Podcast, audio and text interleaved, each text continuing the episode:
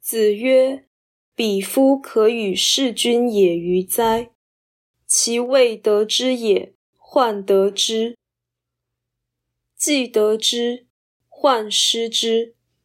苟患失之，无所不至矣。”孔子说：“鄙俗之人可以和他一起侍奉君主吗？他未得之前，忧虑是否能得；以得之后，忧虑可能失去。一旦他忧虑可能失去，便什么事都做得出来。”道义阐释。本章造成了“患得患失”这句流行的成语，可见他的说法切中人性要害，而容易了解。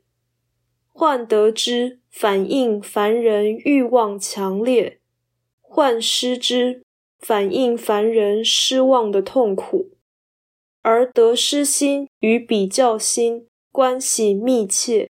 却未必含有实用的需求。显然，人性的害处是不讲理的恶果。所谓患得患失获得失心，其实主要是患失之，而不是患得之。毕竟未得之前，人没有不舍的感觉，所以失去的时候，他的痛苦。包括患得与患失两者，所以苟患失之，无所不至矣。